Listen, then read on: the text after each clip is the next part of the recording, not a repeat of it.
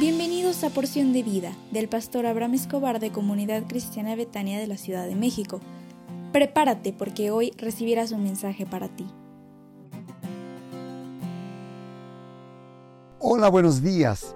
Gracias a Dios por este nuevo día que te permite vivir y yo te pido, dale gracias a Dios porque te permite estar en familia y con los tuyos.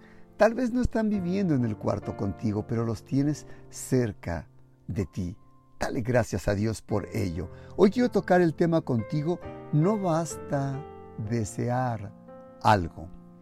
Dice Santiago 5:16, la ferviente oración del justo, obrando eficazmente, puede mucho. Con media docena de amigos en su casa para jugar al fútbol en la casa, Nicolás se dispuso a servir la pizza con doble queso de Domino's Pizza. Al entrar en la casa, se acomodaron alrededor de la mesa en la cocina esperando la comida. Después de media hora de enojones y que, y que las tripas estaban ahí, este, estaban haciendo sus, sus gruñidos, uno de los amigos de Nicolás le pregunta, ¿estás seguro que pediste la pizza?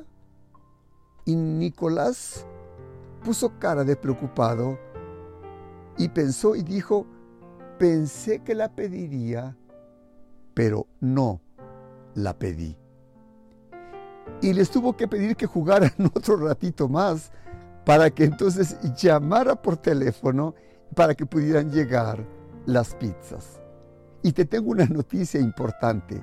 La pizza no aparece a menos de que hagas una llamada telefónica. Sucede lo mismo con tus amigos que no conocen de Jesús. Los deseos no son oraciones. Hasta que ores, no has hecho la cosa importante. Hasta que no hagas la oración, y que pidas para que Dios te dé gracia, sabiduría, amor y te dé las palabras correctas, hasta entonces podrás hablarle a tus amigos del Señor Jesús. Sucede lo mismo con tus amigos.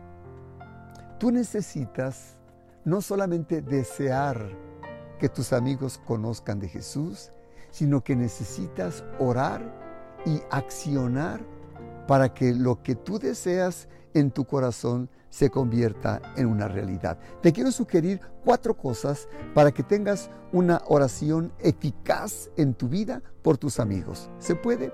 Déjame comentártelas. Uno, como familia, reserva un momento semanal para orar por tus amigos y familiares no creyentes. Dos, ora a solas cada día con Dios y ora, intercede por cada uno de tus amigos y especialmente por aquellos que no son creyentes. Tres, puedes juntar un pequeño grupo de, amigos en la iglesia y, y, diles que tienes unos ciertos amigos que no conocen de Jesús y que tú quieres hablarles a ellos de Él, pero no sabes cómo hacerle. La oración eficaz del justo, dice la Biblia, puede mucho.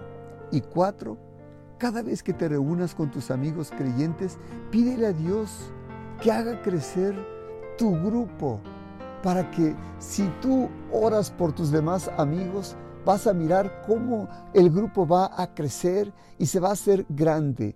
Yo te desafío para que a todos tus amigos no creyentes los puedas llevar al templo para que puedan crecer en la palabra y se puedan fortalecer en el Señor Jesús cada día de su vida.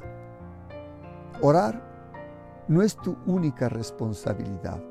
Puedes orar por tus amigos hasta quedarte ronco, pero no lo hagas porque tarde o temprano necesitas tu voz para compartir con ellos el mensaje del Señor Jesús en su vida.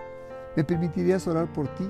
Padre, te suplico que la persona que escucha este audio decida orar por sus amigos que no te conocen y que no descanse hasta que esto ocurra en el nombre de Cristo Jesús. Amén.